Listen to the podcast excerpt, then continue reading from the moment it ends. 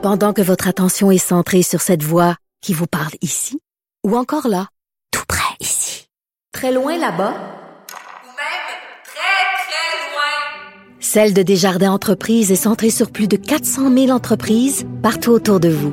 Depuis plus de 120 ans, nos équipes dédiées accompagnent les entrepreneurs d'ici à chaque étape pour qu'ils puissent rester centrés sur ce qui compte, la croissance de leur entreprise.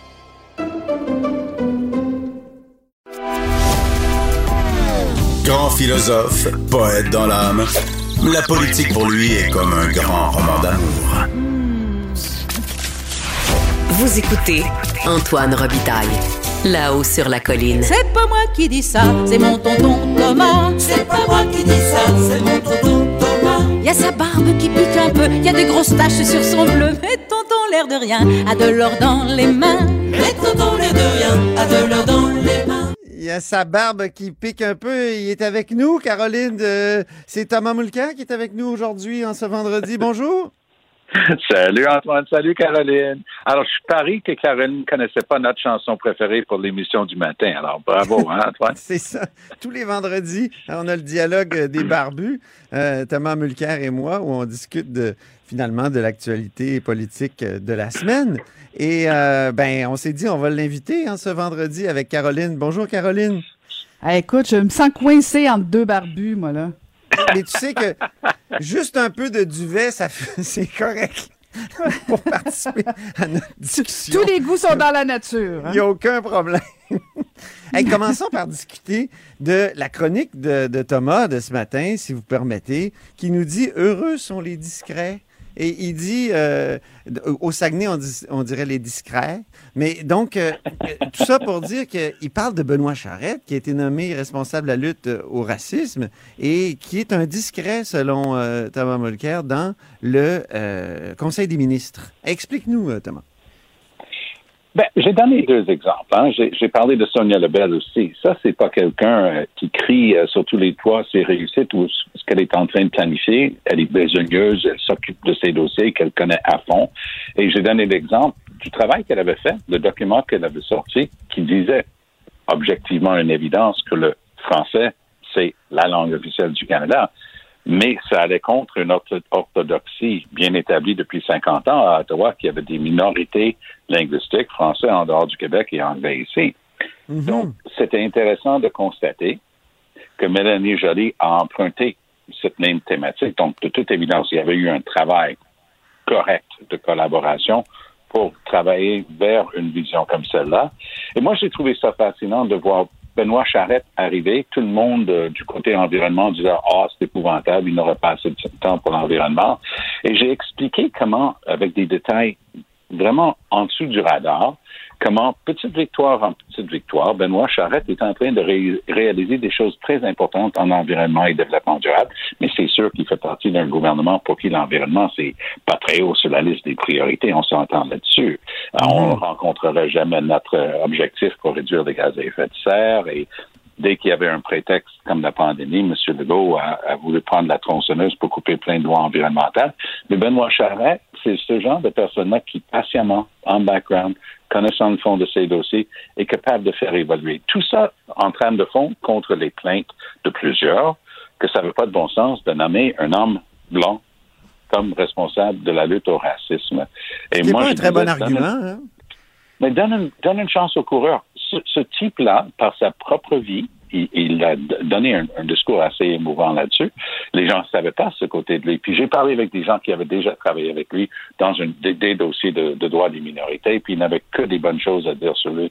Alors je pense qu'il risque de surprendre. Et, et je, je saluerais ce genre de, de ministre qui peut-être flash pas autant que d'autres, mais qui est capable de réaliser des choses même contre vents et marées.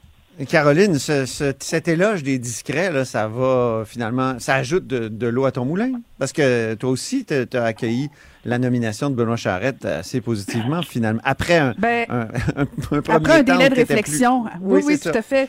Ben oui, parce qu'en fait, j'étais sensible. Au départ, euh, bon, premièrement, j'ai su ça, euh, genre, il était 6 heures, euh, 7 heures le matin, là. Euh, et, et je me posais la question à savoir comment ça allait être reçu. Moi, personnellement, euh, je, je pouvais penser que c'était une bonne idée, mais je me, je, je me posais la question à savoir, euh, de la perspective de François Legault qui annonce ça.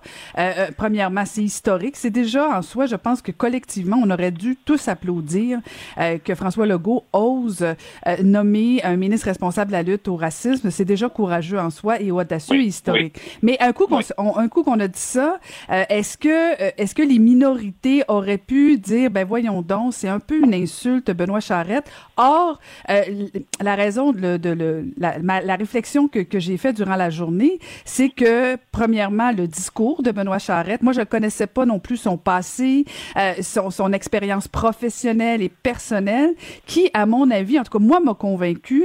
Euh, puis puis j'aime assez dire et répéter que que les blancs ont pas le monopole hein, du racisme. Et, et je pense que là on assiste vraiment à, à- à- comment je pourrais dire ça à un virage au Québec sur comment on va pouvoir faire de l'éducation sur le racisme. Et je suis assez d'accord avec avec Thomas que Benoît Charette a, a de grandes qualités. Il est peut-être pas flamboy- pardon mais il a ses, ses qualités de diplomatie. Euh, il fera pas non plus de gaffe. Il fera pas non plus euh, honte à son premier ministre parce que c'est un dossier, on va convenir ensemble, là, que ça peut vite déraper. Il y a tellement de susceptibilité, de sensibilité. Ben, je pense qu'on a choisi euh, l'homme de la situation. Alors oui, je partage, euh, je partage les, les, les commentaires de Thomas Mulcair, ce qui est, ce qui est plutôt rare à la télévision. Par là. Mais on s'entend mieux Ben oui, à vous êtes des, hein. vous oui, êtes on deux s'entend quand on se voit pas finalement. Mais là, je sais pas si vous... Je sais pas si vous allez vous entendre sur Denis Coderre. Lui, c'est un flamboyant, mais il s'est planté hier, non? Il s'est planté. La conclusion d'Antoine Robitaille. Mais en fait, j'ai j'ai hâte de vous j'ai hâte d'entendre Thomas là-dessus parce que oui, effectivement, Denis Coderre hier, il a fait un petit gazouillis, hein, mon oncle 101. Oui. Euh, et il a dit en fait, je pense qu'il était bien intentionné. Il voulait remercier euh, le ministre euh, Dubé. Il voulait aussi dire que ça s'était pas si mal passé et que dans le fond, le cabinet du ministre était venu à, à la rescousse des parents de Denis Coderre. Bon, est-ce que c'était une Il y bonne avait un problème informatique, a-t-il dit. hein? Ah, c'est ça, un problème là, informatique. Ouais, j'ai eu, moi, donc, le cabinet du premier ministre qui m'a dit ouais, attention, là, on a voulu régler un problème informatique, c'était pas juste pour lui, c'était pour d'autres. euh, Ça Ben, paraissait pas ça. dans le tweet, par exemple. Ben non, puis en fait, tu sais, est-ce que bon, le ministre Dubé a bien répondu, puis je pense que durant la journée, euh, ils répondent à tous, là, pas juste euh, à Denis Coderre et ses parents. Je pense qu'ils ils vont pas selon le nom de la personne, mais en fait. Tout, tout, tout ça pose la question, on peut se poser la question, est-ce que Denis Coderre ne s'est pas tiré dans le pied un peu? Parce Ben oui. qu'il est en train de faire la démonstration depuis presque, presque quatre ans, trois ans, euh, qu'il a changé, qu'il a entendu qu'il est moins arrogant, qu'il est plus euh, empathique. Et là, c'est comme s'il voulait dire un peu j'existe, j'existe.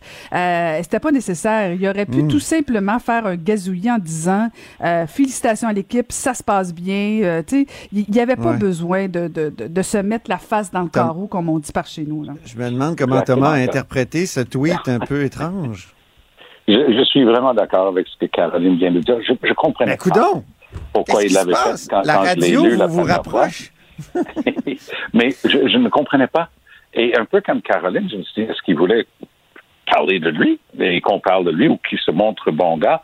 Mais j'ajouterais un tout petit dé- détail à mon point de vue.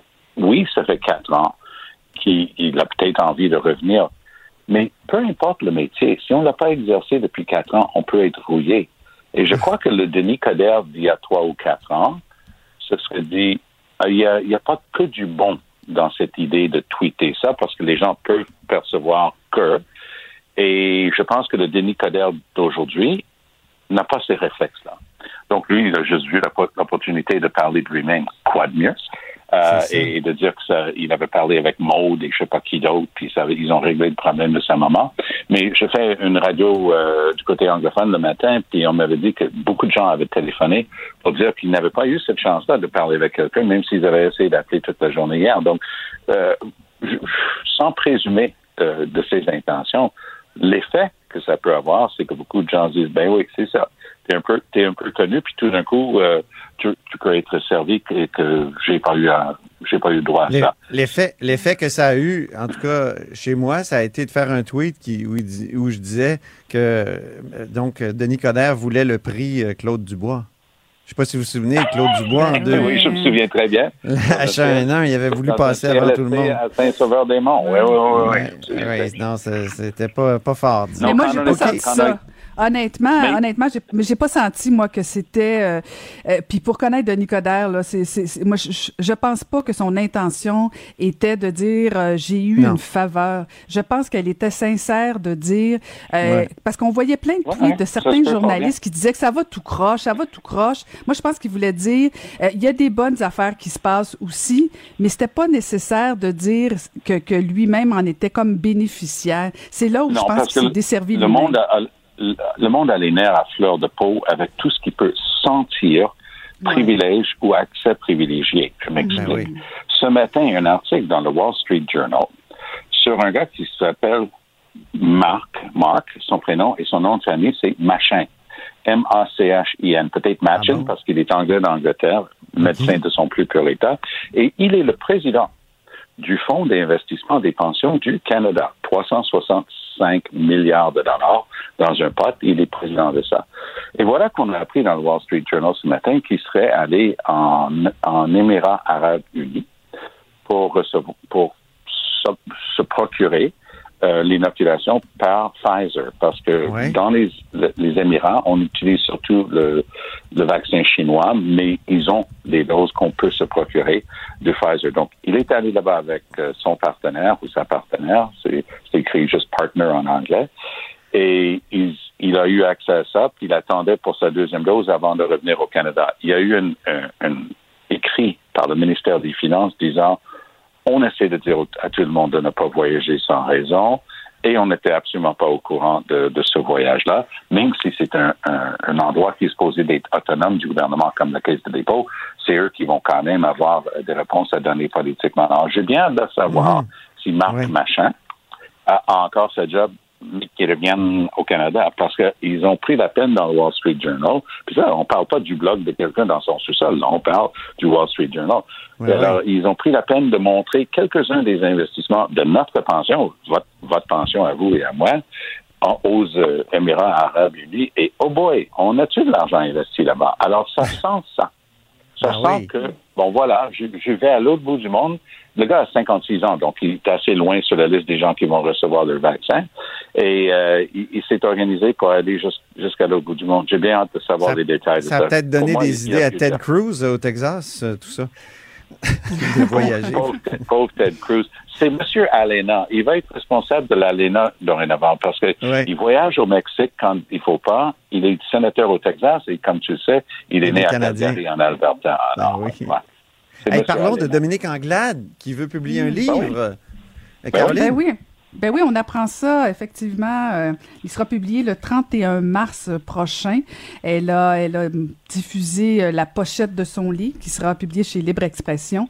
Donc, euh, une préface de Régine Chassagne hein, d'Arcade Fire. Donc, c'est pas, c'est pas une biographie, c'est pas nécessairement, et elle précise une plateforme électorale. C'est ce Québec qui m'habite. Donc, c'est un peu les anecdotes, bien sûr, de sa vie, de son parcours. Elle dit les moments qu'elle a ri, qu'elle a pleuré, euh, le parcours de ses enfants, son parcours politique, euh, tout ça avec euh, des anecdotes et comment elle voit le, le Québec. Alors, euh, on, on lance parfois, hein, Thomas, des livres comme ça avant de se lancer en campagne électorale pour pour se faire connaître. on veut deux? pas que on veut pas se faire définir par l'adversaire. Alors on, on se définit, on veut se, se rendre attachant, désirable et euh, et intéressante. Alors je pense que ce, en tout cas moi je vais le lire parce que je suis curieuse de, de connaître davantage Dominique Anglade. Et donc ce Oui, sera puis lancé le 31 plus- mars prochain. En plus, c'est pas quelqu'un qui a un- une si longue feuille de route en politique et que, justement, que Justine Chassagne, qui est une amie à elle, moi, j'ai eu à écrire euh, sur Dominique Anglade à quelques reprises et j'ai même pris contact, par pur hasard, je les connaissais, avec sa famille d'Anglade en France, parce qu'il y a toute une historique de avant la Révolution, parce que rappelons que la Haïti est le seul pays où les esclaves ont fait une révolte qui a réussi contre euh, leur maître coloni- colonialiste. Donc, elle a de la famille encore en France, qui est une assez grande famille, mais qui est revenue ici et se sont reconnectés deux siècles plus tard. Ils se sont connus. Mm. C'est- passionnant Ah oui. histoire. Et oui, oui, vraiment intéressant. Et, et donc, c'est quelqu'un qui a un background extraordinaire. C'est la première femme euh, de- issue des minorités visibles à présider un, un- parti politique au Canada. Il y a maintenant aussi Annemie Paul du Parti vert au fédéral, mais c'est quand même quelqu'un avec un riche bagage intellectuel, culturel. Elle a voyagé avec ses parents qui, rappelons-le, sont morts tous les deux dans le terrible tremblement de terre il y a une dizaine d'années euh, en, en Jamaïque, euh, pardon, en, Haïti, excusez-moi. Mais en plus, elle a vécu là-bas pendant plusieurs années, mais elle est revenue pour, pour faire ses études ici. Elle est ingénieure, elle est MBA, elle a fait du consulting avec les plus grandes entreprises. C'est quelqu'un d'archi respecté euh, dans le, le milieu des affaires. Donc, il y a quelque chose d'incroyablement injuste vis-à-vis les Aaron O'Toole et Dominique Anglade de ce monde avec la pandémie. C'est-à-dire que Justin Trudeau a juste à claquer les doigts. Il se met devant son Rideau Cottage, puis chaque caméra du- d'un océan à l'autre est là devant lui, puis personne lui personne lui, lui cause vraiment des torts avec des questions vraiment cinglantes. Ah, ouais. On va se le Ouais. dire. Eh, Et euh, idem, oui. Non, mais, idem, en- toi- euh, ouais, mais Thomas, à l'inverse, à l'inverse, t'as raison, là, il y a une visibilité extraordinaire, euh, les chefs de parti, les premiers ministres, euh, contrairement aux chefs de parti, pardon, Euh, mais en même temps, la responsabilité, le poids, je veux dire, ça peut vite déraper, on l'a vu, là, Justin Trudeau qui est pas capable de livrer des vaccins dans les dernières semaines, euh, ça peut vite, euh, ça peut vite chuter, là, la, la popularité, donc euh, il y a aussi l'effet contraire que, comme chef d'opposition, tu peux en profiter euh, dès que ça va mal, donc je je suis pas tout à fait d'accord de dire que, que, que c'est, c'est, ils l'ont difficile. Mais il y a quand même une chose que je remarque depuis deux, trois semaines, et avec M. Legault et avec M. Trudeau. M. Legault, il va avoir le euh, il a tout le monde devant lui, une tribune extraordinaire. Puis là, il se lance. Il, il se lance dans une révision de ses réussites depuis qu'il est premier ministre. Il commence à faire de la politique purement partisane et personne est là pour l'arrêter. Et, ou, ou dire, ben, on va donner du temps égal aux autres. Et j'ai vu la même chose cette semaine avec M. Trudeau. Il a fait une tellement longue conférence de presse en début de semaine. Et il dit, ah oui, puis une telle euh, du Rouge et Or, elle joue à l'Université Laval. Elle m'a écrit pour me dire telle affaire. Donc, ce genre d'anecdote pour essayer de l'humaniser, montrer son intérêt et connecter avec les électeurs à Québec. On oui. c'est- malaisant qu'il Mhm. n'y a pas plus d'égalité pour les autres chefs de parti. Moi, je pense que c'est notre devoir à tous de commencer à justement donner la possibilité d'être entendu. Pas besoin d'être d'accord avec la politique ni de Dominique Mhm. Anglade ni d'Aaron O'Toole, mais on est obligé, je crois, d'essayer de niveler euh, cette approche pour que tout le monde ait, ait droit de citer dans ces débats politiques, finalement. Tous les chefs d'opposition devraient publier des livres. Ça pourrait Ah. s'appeler, ça pourrait bon, s'appeler Le courage de ses convictions. Ben Ou oui. se mais faire sais, entendre. moi, j'étais, je- moi, j'étais C'est le titre de vos livres. Mais non, mais j'étais connu ici, un peu ici au Très Québec. habile, parce que j'avais été président. J'avais été président de l'Office et j'avais été euh, en politique québécoise. Mais à travers le Canada, il faut se faire connaître. Trudeau avait la chance de porter le nom euh, de son père et en Ben plus oui. Connu des caméras et des Canadiens depuis qu'il était tout petit. Donc, Ben ça oui. aussi, ça fait partie de la, de la bataille. Mais euh, on est là pour nous euh, essayer de faire les bons coups. Puis je peux dire que pour l'avoir euh, parlé à plusieurs reprises, Dominique Anglade, c'est quelqu'un qui ça vaut vraiment la peine de connaître. Ben, bonne fin de semaine à vous deux. Hey, merci, Ben oui, aussi. Bye Caroline, bye Antoine. Bye, Bye, Thomas. On se bye, reparle la semaine prochaine euh, à d'autres micros. Salut! Yes, bye bye.